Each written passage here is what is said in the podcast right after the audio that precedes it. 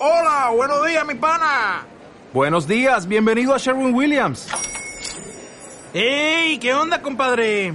¿Qué onda? Ya tengo lista la pintura que ordenaste en el ProPlus app. Con más de 6.000 representantes en nuestras tiendas listos para atenderte en tu idioma y beneficios para contratistas que encontrarás en aliadopro.com. En Sherwin Williams somos el aliado del PRO.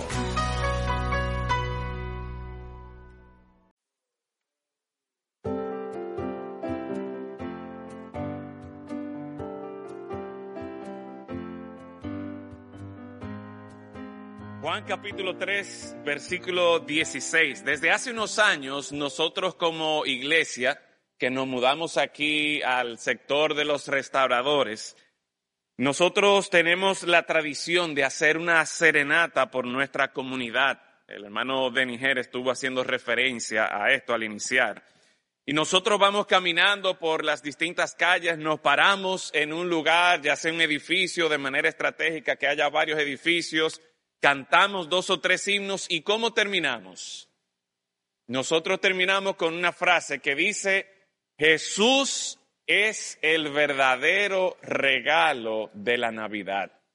Y lo hacemos a propósito porque si bien a veces por aquí pasan otras comparsas navideñas a hacer serenata, nosotros como Iglesia Bautista Cristiana, nosotros como cristianos deberíamos estar llevando el mensaje correcto, el verdadero sentido de lo que es la Navidad, y es que precisamente Jesús es el verdadero regalo de la Navidad. Sin embargo, esta es una verdad que todos nosotros tenemos que tener presente, pero que a menudo en nuestra sociedad la gente como que no está muy consciente de esta realidad nos enfocamos más en la temporada la navideña, en la música de Navidad, en la cena, en los regalos, pero nos olvidamos de la verdad más importante y es que Jesús es el verdadero regalo de la Navidad.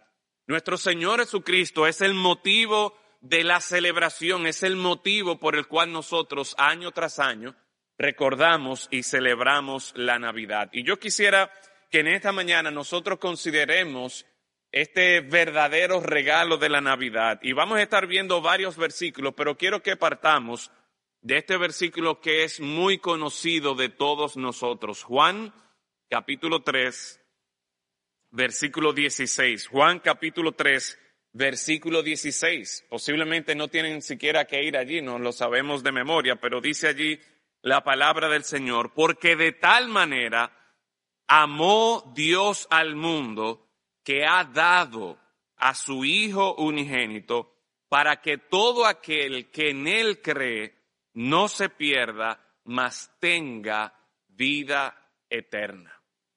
Padre eterno, en esta mañana, nosotros estar aquí reunidos, alabándote, exaltando tu nombre, reconociendo que tú eres digno de nuestra adoración. Rogamos, oh Señor, que ahora al abrir tu palabra, tu Santo Espíritu nos permita comprender, entender, aplicar el mensaje que tienes para con nosotros en esta mañana.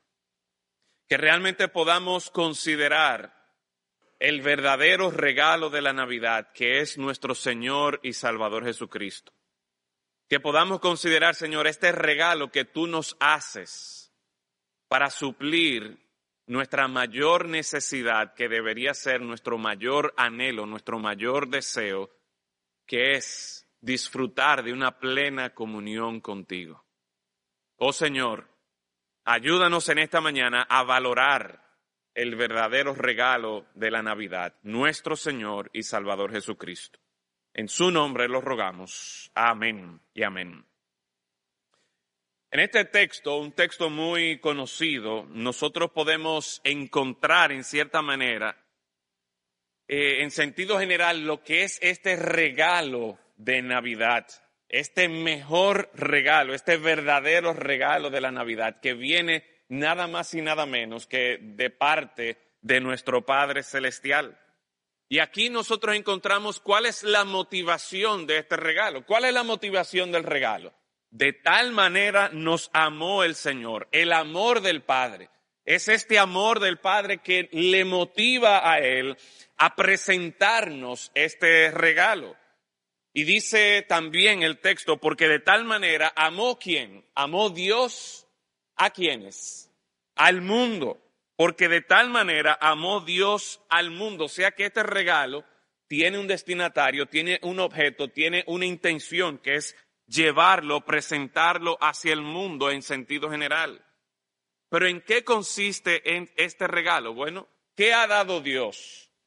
Dios ha dado a su Hijo unigénito. En otras palabras, de todas las cosas que Dios pudo haber dado al hombre, de todos los regalos que Dios pudo haber ofrecido a la humanidad, al mundo, Él se da a sí mismo, Él se da o Él da a su Hijo Jesucristo. Y la idea es que este texto nos presenta la motivación del regalo, que es el amor, nos presenta quién es que está regalando el Padre, nos presenta que el Padre está regalando al mundo, nos presenta el contenido, lo que hay en el regalo, que es Cristo mismo, nos presenta la, la forma en que recibimos ese regalo, que todo aquel que en Él cree, ¿verdad? Y la idea aquí es que por fe Cualquier persona puede recibir este verdadero regalo de la Navidad y nos presenta el beneficio de este regalo para que todo aquel que en él cree no se pierda, mas tenga vida eterna. Este versículo tan conocido para nosotros resume esta explicación de cómo se da este regalo de parte de Dios para con nosotros. Y de una manera u otra, todas las escrituras están apuntando hacia el regalo de la Navidad, hacia este verdadero regalo de la Navidad, que es nuestro Señor Jesucristo.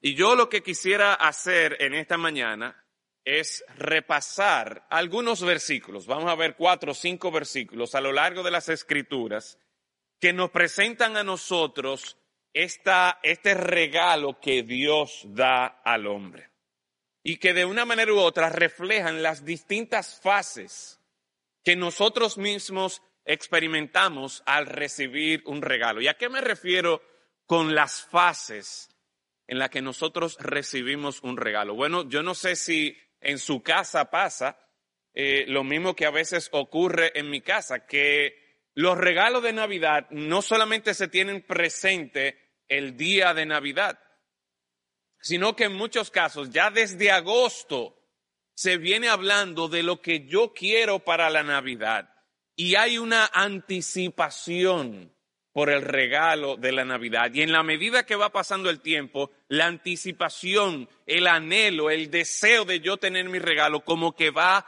creciendo y van preguntando y qué es y qué es esto y que si me van a dar aquello y que si vamos a poder conseguir esto. Así que hay una anticipación por el regalo. Pero no solo esto, sino que también otro momento especial o otra fase de la entrega del regalo, de recibir el regalo, es precisamente cuando quizás en la casa de los abuelos o en la casa y con, con los padres o donde el tío se reúnen para la entrega del regalo. Y usted puede ver que los primos, los nietos, los hijos están corriendo de un lugar a otro y, y si el abuelo se levanta o si la abuela se pone de pie, tan atento. Espérate, cuidado si es ahora. Que si va a ser antes o después de la cena. Y están corriendo y están jugando y están hablando. Y si alguien dice algo, vamos al momento de los regalos. Miren, todos se reúnen como buenos hermanitos, como buena familia que son, porque están a la expectativa de ya no solo esa anticipación del regalo, sino de que por fin su abuelo, su papá, su tío le va a entregar ese regalo. Y luego hay otra fase que yo quisiera que también nosotros consideremos aplicándolo a este verdadero regalo de la Navidad, y es el uso o la aplicación del regalo. Están ahí reunidos los niños, eh, quizás si usted es adulto y recibió su regalo también, excelente, qué bueno, rompen los papeles en lo que se envolvió el regalo, abren la caja o la fundita o ya quizás en algunos casos el famoso sobrecito y empiezan a jugar o empiezan a, ver la, la, ropa que les regalaron o empiezan a hablar de lo que van a comprar con el dinero que les regalaron. ¿Por qué? Porque no es solamente la anticipación del regalo, no es solamente el momento de la entrega del regalo, sino que la idea es que yo quiero mi regalo para poder ponérmelo, o yo quiero mi regalo para poder jugar con él, o yo quiero mi regalo para poder comprar algo con ese regalo. Hay un uso, hay una aplicación a ese regalo. Y en ese sentido, considerando estas distintas fases, yo quiero que nosotros asimismo veamos el verdadero regalo de la Navidad en cada una de estas fases. Y sin lugar a dudas, como mencioné hace un momentico, en las escrituras nosotros vemos cómo de un, desde un principio hasta el final todo está apuntando hacia la persona y la obra de nuestro Señor Jesucristo. Así que tenemos mucha razón para nosotros en las escrituras buscar y encontrar dónde nosotros podemos ver esta anticipación por el verdadero regalo de la Navidad. Así que en primer lugar yo quiero que nosotros consideremos la anticipación del verdadero regalo de la Navidad. Nosotros anticipamos lo que deseamos, nosotros anticipamos lo que necesitamos y muchas veces nosotros no nos damos cuenta o no sabemos que realmente lo que deseamos y lo que necesitamos debería ser lo mismo. En las escrituras nosotros encontramos, yéndonos al libro de Génesis, la historia de cómo el Señor viene desarrollando su plan de redención, su plan de salvación en el que se presenta a su Hijo Jesucristo como el héroe, como el protagonista. Y es por eso que nosotros podemos ver en las Escrituras, aún desde el Antiguo Testamento, toda esta anticipación por el Señor Jesucristo. En el libro de Génesis, ustedes bien saben, capítulo 1, capítulo 2, nosotros nos encontramos con la narrativa, con la historia de la creación de los cielos y la tierra, la creación de Adán y Eva, encontramos como en el capítulo 2 Adán y Eva disfrutaban de una relación perfecta con Dios. Ellos se paseaban con el Señor en el huerto del Edén. Ellos no tenían necesidad de absolutamente nada porque Dios les había provisto todo lo que ellos necesitaban. Ellos estaban gozosos, ellos estaban contentos, ellos estaban satisfechos precisamente porque disfrutaban de esa relación perfecta con el Señor. Sin embargo, nosotros llegamos al capítulo 3. Y yo quisiera que vayan conmigo a Génesis capítulo 3 para ver uno de los primeros textos en donde se empieza a anticipar al Señor Jesucristo, al verdadero regalo de la Navidad. Y uno podría decir, óyeme, si lo que yo anticipo es algo que yo deseo, y, estas personas, Adán y Eva, lo tenían todo, es algo que yo necesito, y una vez más, ellos ya lo tenían todo, no necesitaban nada más. ¿Cómo es posible que desde Génesis capítulo 3 nosotros encontremos esta anticipación? Bueno, todo esto se debe a que en la historia se introduce un personaje llamado Satanás. Y ustedes conocen la historia. Aquí la serpiente se acerca a Eva, se acerca a Adán y siembra esta duda de que, óyeme, cuidado si Dios no te ha dado todo lo que tú mereces. O cuidado si Dios tiene reteniendo algo para sí mismo que no quiere compartir contigo para que tú te sientas realizado, para que tú te sientas realmente satisfecho. Cuidado si hay algo mejor por ahí de lo que ya Dios te ha dado. Y esa duda sembrada en la mente, en el corazón de Adán y Eva, es lo que eventualmente los lleva a desobedecer al Señor. Y lleva a la raza humana a su punto de mayor vulnerabilidad. ¿Por qué? Porque lo que hace el pecado es que separa al hombre de Dios y lo lleva a una muerte segura. mientras Adán y Eva vivían en obediencia a Dios, una vez más, ellos disfrutaban de una plena comunión con Dios. Conocían el gozo, la satisfacción verdadera. No tenían necesidad de ninguna otra cosa. Sin embargo, Satanás sembró esa duda, Satanás puso eso ahí en el corazón, en la mente de Adán y Eva. Cuidado si hay algo mejor por ahí. Cuidado si hay algo más. Cuidado si Dios no me está dando todo lo que yo merezco, todo lo que yo necesito. Y eso llevó al hombre a pecar, a desobedecer en contra de Dios y a experimentar lo que a partir de ahí sería la muerte. El pecado que Satanás de una manera u otra tienta a Adán y Eva, ellos pecan y experimentan la separación de Dios que eventualmente los lleva hasta la muerte. Pero en Génesis capítulo 3, versículo 15, nosotros podemos apreciar una vez más lo mismo que encontramos en Juan 3:16, porque de tal manera amó Dios al mundo. Este regalo, ¿con quién se origina? ¿De quién es la idea de poder suplir para esta necesidad de Adán y Eva? Dios muestra su amor.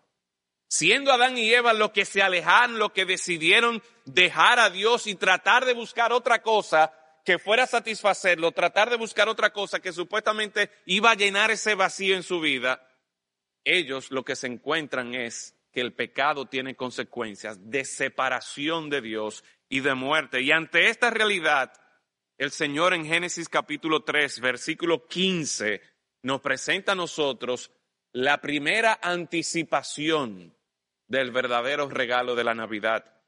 Porque dice allí, pondré enemistad entre ti y la mujer, entre tu simiente y la simiente suya, esta te herirá en la cabeza y tú le herirás en el calcañar. Ya el Señor había dicho que el pecado tiene consecuencias para Adán, el pecado tiene consecuencias para Eva, aún para la misma serpiente, pero aquí da un destello de esperanza. Da un destello de esperanza. ¿Por qué? Porque de la simiente de la mujer nacería uno que tendría victoria sobre la serpiente y aplastaría a la serpiente. Y desde ese entonces nosotros podemos ver que Satanás tienta a Adán y Eva, ellos pecan, se separan de Dios, el hombre, la mujer son los que crean su problema siguiendo la mentira de Satanás, que es el engañador, que es el mentiroso desde el principio. Pero a pesar de todo eso, Dios muestra su amor buscando una solución a nuestra necesidad. Y aquí entonces el Señor siembra esta semilla de esperanza. Siembra este sentido de anticipación de que vendrá uno que sí podrá tener victoria sobre Satanás. Y mis hermanos y amigos, este es el mismo proceder de Satanás hasta el día de hoy que busca engañarnos presentando que el pecado es algo mejor y a veces como que es algo que Dios ha retenido de nosotros y que si nosotros alcanzáramos eso entonces seríamos verdaderamente felices. ¿No les ha pasado a ustedes? Que de manera consciente ustedes saben, no, mira, esto a mí no me conviene, esto va en contra de la palabra de Dios, pero yo tengo en mi mente que si yo logro comprarme esto, si yo logro buscar aquello, hacer aquello, no importa, yo lo voy a hacer porque pienso que eso va a ser mejor para mí. Y Satanás lo que está haciendo desde el principio es engañarnos con el pecado, desenfocándonos del gozo y la satisfacción y la vida plena que tenemos en Dios, para que con otras cosas nos desviemos, nos alejemos del Señor y eventualmente, por causa de nuestro pecado, tengamos que experimentar la muerte. Le decía hace un momento que lo que tú y yo debemos realmente anticipar es lo que, lo que representa nuestra mayor necesidad. A veces yo creo que, mira, si yo tengo el teléfono nuevo, si yo tengo la computadora nueva, entonces yo voy a ser feliz. Si me compran esto de Navidad, si yo recibiera este regalo de Navidad, entonces yo voy a ser feliz. Y no hay nada de malo con que usted reciba regalos en la Navidad, pero tenga muy presente que el verdadero regalo de la Navidad, el único que va a poder darle vida plena, se llama Jesucristo. Ninguna otra cosa, en ninguna otra cosa usted podrá tener felicidad, usted podrá eh, tener gozo, usted podrá tener satisfacción, vida, como en Cristo Jesús usted lo podrá tener. Y por eso, desde este versículo, Génesis 3.15, se siembra esta semilla de esperanza, esta anticipación de aquel que vendría para darnos victoria sobre el pecado que nos separa de la muerte. La simiente de la mujer, de la simiente de la mujer vendría uno que aplastaría a la serpiente. Ningún hombre ha podido tener victoria sobre Satanás y sobre el pecado. Solamente el Señor Jesucristo y por medio de Cristo podemos experimentar la salvación, el perdón de pecados y una vez más la vida eterna. Pero seguimos viendo en este mismo libro de Génesis y podemos ir al capítulo 12. En el capítulo 12, versículos 2 y 3, nosotros encontramos que la historia se sigue desarrollando, la promesa, se van dando más detalles acerca de esta promesa por medio ya no solo de Eva y Adán en sentido general como cabeza de la raza humana, sino que ahora por medio de esta familia de Abraham, dice Génesis capítulo 12, versículos 2 y 3, y haré de ti una nación grande, y te bendeciré y engrandeceré tu nombre, y serás bendición, bendeciré a los que te bendijeren, y a los que te maldijeren maldeciré, y serán bendita en ti todas las familias de la tierra. ¿Qué nos dice este texto a nosotros? Bueno, el Señor sigue llevando a cabo su plan de redención. El Señor sigue mostrando amor para con la raza humana que por causa de su pecado, por causa de la mentira de Satanás, ha desechado a Dios y está persiguiendo otras cosas en las que supuestamente va a encontrar gozo, satisfacción y vida. Y ahora se nos dice aquí que por medio de Abraham, ¿cómo termina, qué es lo que termina diciendo el versículo 3? Serán benditas en ti todas las familias de la tierra. Seguimos leyendo el libro de Génesis y obviamente por causa del tiempo no lo vamos a hacer. Veremos que se nos cuentan más detalles de manera particular cuál es el hijo de Abraham, cuál es el hijo del hijo de Abraham, y, se nos va llevando hasta la familia específica de donde vendría ese de quien se empieza a hablar desde Génesis capítulo 3, versículo 15. El Señor va creando esta nación de Israel, este pueblo de Israel, y por medio del pueblo de Israel, el Señor pretende llevar a cabo su plan de redención, su plan de salvación. En los libros históricos se nos narra se nos cuentan distintas historias que de una manera u otra están anticipando un rey perfecto que sería capaz de libertar al pueblo de Dios de la esclavitud y no solo de la esclavitud de los filisteos o de los moabitas, sino que de una manera u otra eventualmente los libertaría de la esclavitud al pecado, que es nuestro verdadero enemigo, Satanás desde el huerto del Edén, buscando engañarnos por medio del punzón, del aguijón que es el pecado, llevando la muerte, separación de parte de Dios. Y aquí en los libros históricos se nos va narrando la necesidad, se nos va presentando la necesidad de un rey que sea capaz de liderar a un pueblo para que sirven y adoren al Señor de todo corazón. Ni David ni Salomón, ni ninguno de los otros buenos reyes con sus limitaciones fueron capaces de producir este pueblo, de producir tal vida de parte del pueblo de Israel. Y nos quedamos entonces en el Antiguo Testamento con la expectativa, con la anticipación. ¿Quién va a ser el rey? ¿Quién podrá defendernos? ¿Quién podrá librarnos? ¿De dónde vendrá nuestra salvación? se queda el Antiguo Testamento con esta expectativa. De hecho, los, profetas también anticipaban su venida. Y ustedes conocen lo que dice el profeta Isaías en Isaías capítulo 7, si quieren pueden ir conmigo allí. Isaías capítulo 7, versículo 14, nos dice, por tanto el Señor mismo os dará señal. He aquí, la Virgen concebirá y dará luz un hijo y llamará su nombre Emmanuel.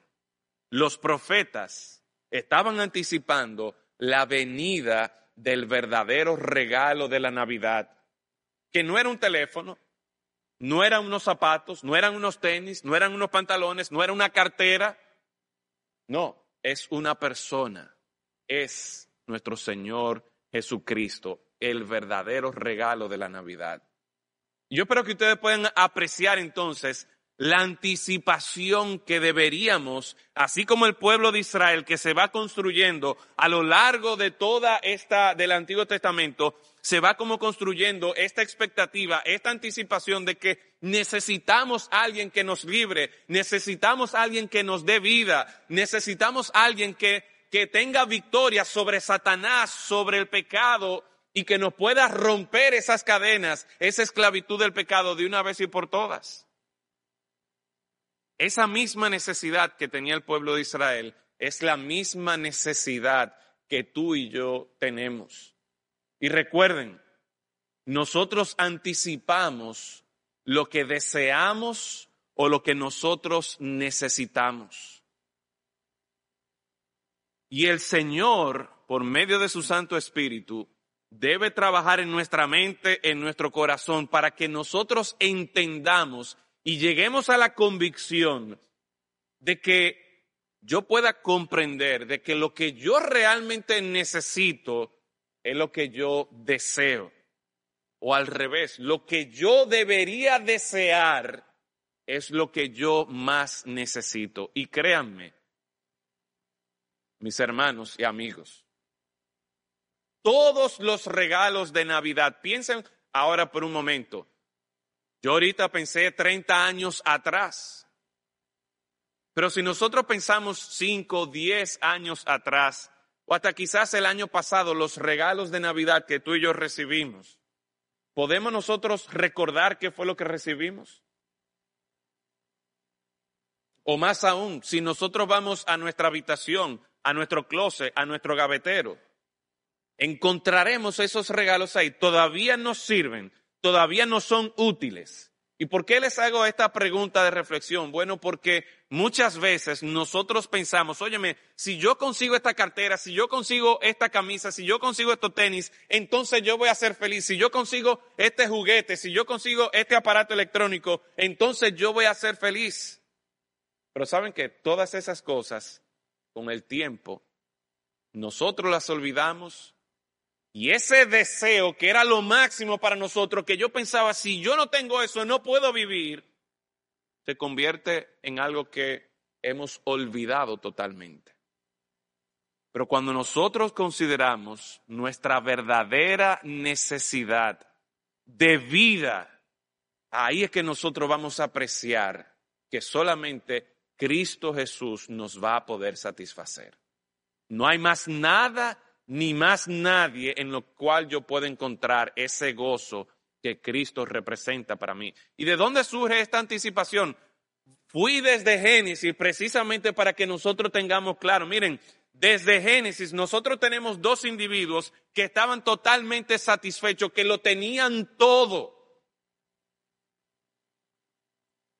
Y vino Satanás y los engañó y les presentó, mira, si tú te comes esta manzana o este guineo, no sabemos cuál es la fruta, pero si tú tienes esto, entonces tú podrás tener algo mejor que lo que Dios te ha ofrecido a ti.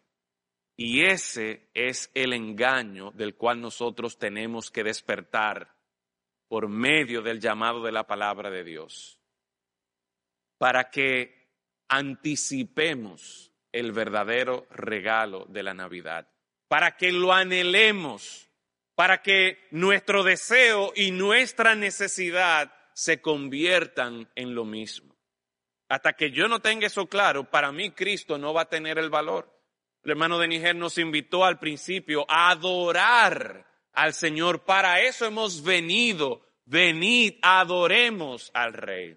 ¿Y qué significa la palabra adorar? Significa que yo reconozco el valor. Y te pregunto en esta mañana, ¿qué valor tiene Jesucristo para ti? Jesucristo debería ser lo más precioso para nosotros. ¿Por qué? Porque por medio de Jesucristo nosotros disfrutamos de lo máximo y es tener una relación plena con nuestro Dios. Eso es lo que crea, lo que debería crear esta anticipación por el verdadero regalo de la Navidad. Pero yo quiero ahora que nosotros vayamos a la segunda fase y nos vamos a mover un poquito más rápido. Hemos visto la anticipación por el verdadero regalo de la Navidad, pero yo quiero que también por medio de las escrituras consideremos la entrega del verdadero regalo de la Navidad. Y para esto me gustaría que vayamos al libro de Lucas capítulo 2, Lucas capítulo 2. Vamos a leer algunos versículos. Dice el versículo 3, y repentinamente, Lucas capítulo 2, repentinamente apareció con el ángel una multitud de las huestes celestiales que alababan a Dios y decían, Gloria a Dios en las alturas y en la tierra paz, buena voluntad para con los hombres. A nosotros leer este texto recordamos, ¿verdad?, este anuncio de los ángeles, de esta multitud en las huestes celestiales que alababan a Dios y estaban dando este anuncio. Gloria a Dios en las alturas. Yo no sé cuántos de ustedes han podido presenciar estos espectáculos de fuegos artificiales. A veces estos espectáculos duran dos o tres minutos, algunos duran cinco minutos. El año pasado yo pude presenciar uno que duró casi como diez o quince minutos. Y eso era fuego y fuego y luces y luces. Y eso es algo sorprendente, eso es algo que todo el mundo de una manera u otra no puede escapar, no puede dejar de ver lo que está pasando en el cielo. Bueno, yo creo que lo que ocurrió en este momento y, lo que experimentaron los pastores fue algo igualmente o posiblemente, definitivamente, mucho más sorprendente que cualquier espectáculo de fuegos artificiales. La gloria que se vio allí, gloria a Dios en las alturas. Pero hay algo interesante que quiero llamar la atención. Este año, en el colegio aquí se hizo un musical Aquí el versículo dice Gloria a Dios en las alturas, pero el nombre del musical era Gloria a Dios en lo más bajo de lo más bajo. Y cuando yo me enseñaron el, libreto, me, me llamó la atención porque no es así que dice el texto. ¿Por qué titularlo Gloria a Dios en lo más bajo de lo más bajo? Y yo creo que este es otro elemento sorpresivo que encontramos aquí. Porque luego de este anuncio así en el cielo, es interesante, ¿a quién es que el Señor anuncia esto? No es en un espectáculo donde están todos los reyes de todas las naciones, o donde está la nobleza de, un pueblo, o donde están las personas con el estatus social más alto.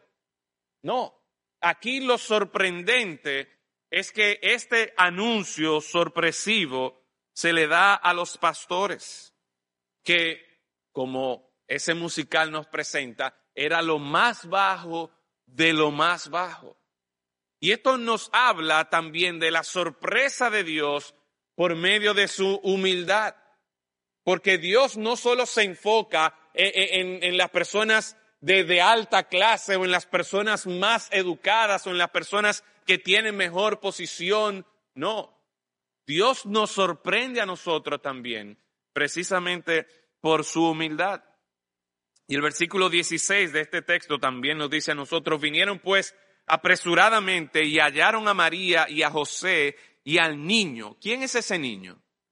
Ese niño es el descendiente que a lo largo de todo el Antiguo Testamento se viene anunciando, se viene anticipando que vendría de la simiente de la mujer, que vendría de la familia de Abraham, que vendría de tal tribu de Israel, que, que nacería en tal lugar y por fin se acabó la expectativa, por fin nació el niño esperado. Aquel que vendría a ser el Salvador. Y como veremos más adelante, Dios mismo encarnado, cantábamos eso hace un momento, Dios mismo encarnado. ¿Y dónde nace Dios mismo? En el mejor de los hospitales de ese tiempo, con recibiendo las mejores atenciones médicas del momento, rodeado de los mejores doctores y personal médico. No, el texto nos dice aquí, hallaron a María y a José y al niño acostado en el pesebre. Esto nos habla de la entrega del regalo. Yo no sé a cuántos de ustedes le ha pasado, a mí me ha pasado en distintas oportunidades, que alguien me ha hecho un regalo y lo meten quizás a lo que yo estaba esperando, anhelando, que yo quería, y lo ponen quizás en una funda de un supermercado o lo ponen en una funda de una tienda donde yo sé que de ahí lo que me van a comprar es una media o un pañuelo y de repente yo voy abriendo el regalo y me doy cuenta, ah, no, pero espérate, cuidado si aquí hay otra cosa. Y sigo abriendo el regalo y me doy cuenta de que efectivamente lo que parecía ser una media, y nada de malo con que me regalen una media, yo recibo medias, pañuelos, las uso todos los días, cierro paréntesis. Pero sacando una caja donde yo pensaba que era una media o un pañuelo, veo que me regalan algo que, wow, mira lo que yo estaba esperando. Mira qué regalo tan anticipado por mí. Y me sorprende, me llama la atención. Y, y, yo no puedo dejar de pensar que el Señor está haciendo esto mismo aquí. El Rey de Reyes y Señor de Señores, el Creador del cielo y de la tierra, que tenía potestad, autoridad y derecho para estar en la mejor clínica, siendo atendido por los mejores médicos. Y, quizás uno podría pensar, quizás él nació en ese tiempo, pero él pudo haber buscado otro momento en donde hubiesen mejores condiciones para él nacer. Él es soberano, él pudo haber nacido ahora en estos tiempos, pero no, él decidió llegar a este mundo en ese momento, en esas condiciones, precisamente para sorprendernos con su humildad, para sorprendernos con su poder. Podemos ir a Mateo capítulo 1 para seguir siendo sorprendidos con la entrega del verdadero regalo de la Navidad. Porque en Mateo capítulo 1, de manera clara, en el versículo 21, dice, y dará luz un hijo y llamará su nombre Jesús, porque él salvará a su pueblo de sus pecados. Todo esto aconteció para qué? Para que se cumpliese lo dicho por el Señor por medio del profeta. Aquí vemos claramente la anticipación ahora cumplida en Cristo Jesús. Esa anticipación de ese Salvador, de ese Rey, de, aquel que nos rescataría de nuestra condición de pecado en Cristo, con el nacimiento de este niño, dice, y dará a luz un hijo y llamará su nombre Jesús. ¿Por qué? Porque Él salvará a su pueblo de sus pecados. Este niño que nace en este pesebre no se queda allí envuelto en pañales, no se queda allí siendo rodeado por la vaca, por el burrito, por los becerritos. No, no, no. Este niño crece, se convierte en un hombre y da su vida de manera voluntaria. Muere en la cruz para salvarnos de nuestros pecados. Ese es el cumplimiento de esta profecía. Ese es el cumplimiento de toda esta anticipación y que ahora vemos aquí en Mateo capítulo 1, versículo 21, que se entrega. Versículo 23 dice, He aquí una virgen concebirá y dará a luz un hijo y llamará su nombre Emanuel. ¿Recuerdan ese versículo? De Isaías capítulo 7. Que traducido es, y aquí una vez más, nos sorprende el Señor, Dios con nosotros.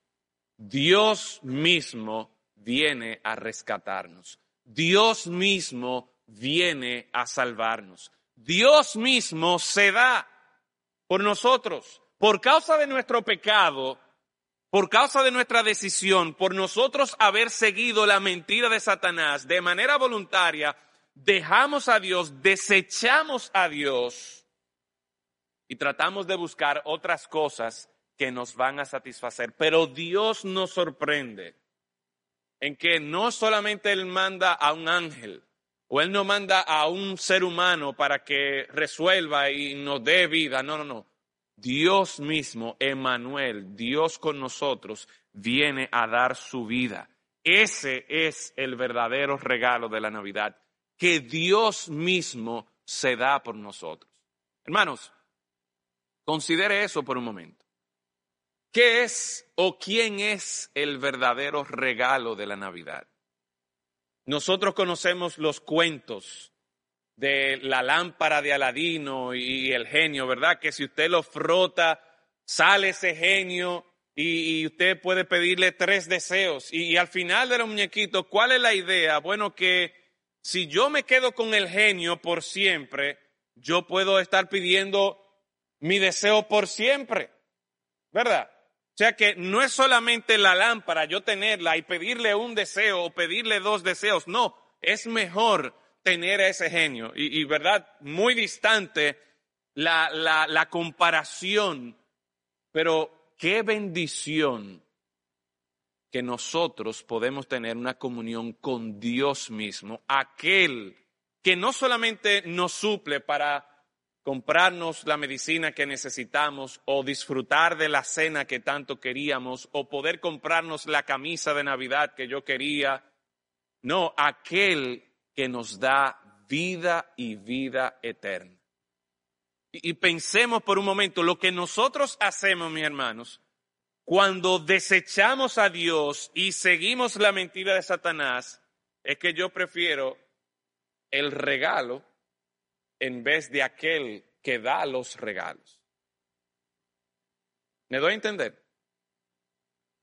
No, cuando nosotros lo analizamos así, realmente no tiene sentido que nosotros estemos desechando a Dios. Sin embargo, Satanás nos engaña con el pecado, de forma tal que yo insista en querer tener aquello o esto y hasta preferir eso por encima de Dios y pensar que yo seré más feliz, que yo estaré más contento, que yo estaré más satisfecho si yo tan solo puedo tener esto, cuando el Señor se da a sí mismo.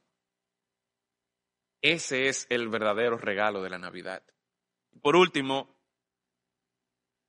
hemos visto la anticipación por el regalo, hemos visto la entrega por el verdadero regalo de la Navidad, pero por último, el uso o la aplicación del verdadero regalo de la Navidad. Si volvemos a Juan capítulo 3, versículo 16, este texto nos enseña a nosotros el amor de Dios. Quien tiene la iniciativa de dar regalo es el Padre al mundo, nos da a su Hijo Jesucristo. ¿Para qué? ¿Cómo yo recibo ese regalo? ¿Tengo yo que ahorrar durante todo el año para poder pagarle algo? ¿Tengo yo que ahorrar o tengo yo que sacrificarme algo? ¿Tengo yo que dejar algo para que Dios me dé ese regalo. No, para que todo aquel que en Él cree.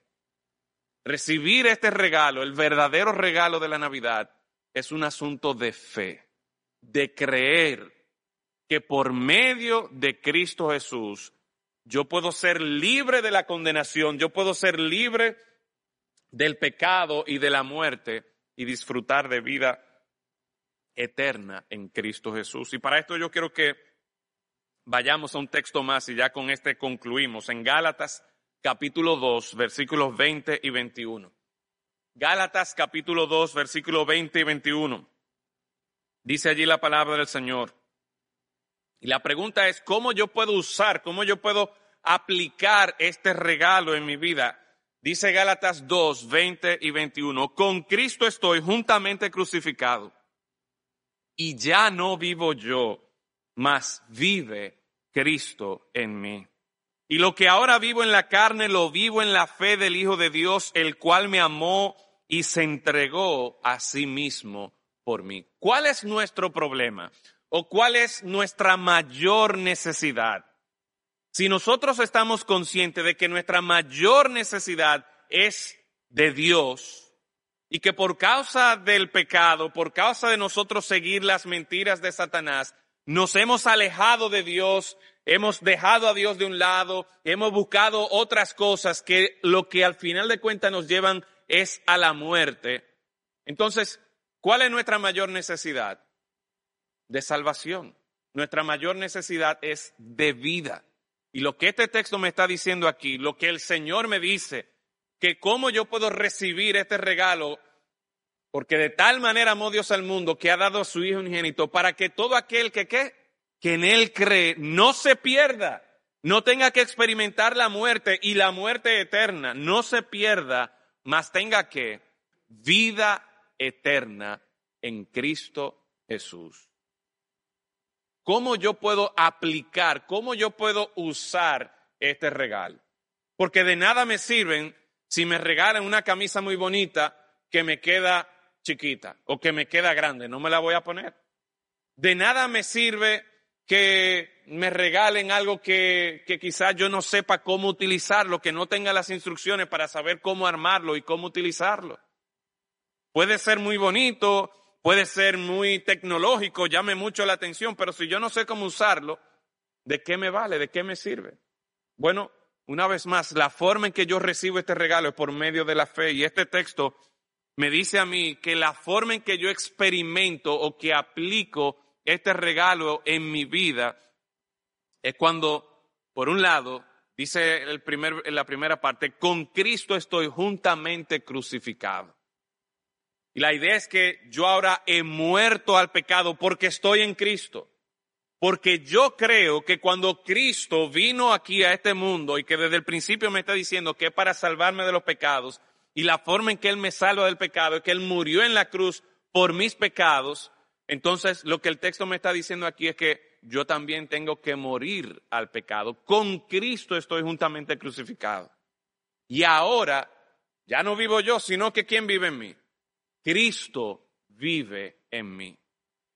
Entonces, la idea es, mis hermanos, que yo de manera consciente, y vamos a hablar de esto en otra oportunidad, la última parte del mensaje que quedó pendiente de la semana pasada, pero la idea es que yo debo morir a mí mismo día tras día, llevar mi cruz, tomar mi cruz, morir a mí mismo y seguir a Cristo. Así es que nosotros somos discípulos de Cristo, así es que nosotros disfrutamos del regalo de vida que Dios nos ha dado en Cristo Jesús. Y termino leyendo el versículo 21 que nos advierte lo siguiente. No desecho la gracia de Dios, pues si por la ley fuese la justicia, entonces por demás murió Cristo. Una de las cosas que en las escrituras es bien clara es que en el mundo solo existen dos tipos de personas. Y ayer el pastor Narciso estuvo hablando de esto en un funeral en el que estuvimos acompañando a un hermano. En el mundo se divide solo en dos grupos de personas. No es si soy blanco, si soy negro, si soy alto, si soy bajito, si soy, eh, si, si, si fui a esta universidad. No, no, no. Al final de cuentas, el mundo se divide entre aquellas personas que han recibido este regalo de la Navidad, que es Cristo Jesús, y aquellos que, aunque usted no lo piense de esta manera, la Escritura sí lo dice, que desechan a Dios, que desechan la gracia de Dios. Qué mal se ve cuando a una persona le están haciendo, están repartiendo regalos y vienen y tú quizás tenías la expectativa de que te iban a dar otra cosa y tú dices, ah, no, no, a mí no me interesa eso. Yo no, no, yo no quiero eso. Qué mal se ve cuando uno desprecia el regalo que alguien pudiera haberle hecho. Pues miren, déjenme decirle que muchas veces nosotros nos hemos encontrado desechando la gracia, desechando el regalo de Dios. Y en este mundo solo hay dos tipos de personas, aquellos que valoran el regalo que Dios nos da en Cristo o aquellos que desechan a Cristo. Aquellos que deciden morir a su pecado, morir a su carne y vivir para Cristo o aquellos que insisten, no es que yo sé mejor lo que a mí me conviene, es que quizás Dios eh, me- no, no quiere todo lo que yo, eh, no me quiere dar todo lo que yo quisiera, todo lo que yo necesito. Y seguimos engañados por las mentiras de Satanás, que de una manera u otra nos llevan a desechar la gracia y el regalo y el favor que Dios nos da. Que en esta mañana, a nosotros considerar ese verdadero regalo de la Navidad, seamos de aquellos que no solamente hablamos de que sí, que Jesús nació, que sí, que Jesús es el verdadero regalo de la Navidad, sino que realmente yo he recibido por la fe ese regalo. Que realmente día a día yo estoy viviendo, primero muriendo a mi pecado, muriendo a mis propios deseos, que sé y entiendo por la palabra de Dios que me van a llevar a una condenación, pero viviendo ahora disfrutando de la gracia y el favor de Dios y que Cristo vive en mí. No desechemos el regalo y la gracia de Dios. Aceptemos por la fe el verdadero regalo de la Navidad. Padre, gracias damos porque en el día de hoy nos permites reunirnos aquí y aunque pueda haber debate si fue en el día de hoy o no, sí sabemos por tu palabra, independientemente de la fecha en que ocurrió el nacimiento de Cristo, sí sabemos por tu palabra que Cristo nació. Y nació para darnos vida eterna, para librarnos de la esclavitud de nuestro pecado, para resolver la mayor necesidad que todo ser humano tiene, y es de reconciliarnos contigo, oh Señor. Así que, Padre, a nosotros en el día de hoy y en estos días, pensar y, y, celebrar la Navidad, que nos aseguremos que realmente hemos recibido el verdadero regalo de la Navidad y que nos gocemos en esto, Señor. En Cristo Jesús lo rogamos. Amén amén. El Señor les bendiga.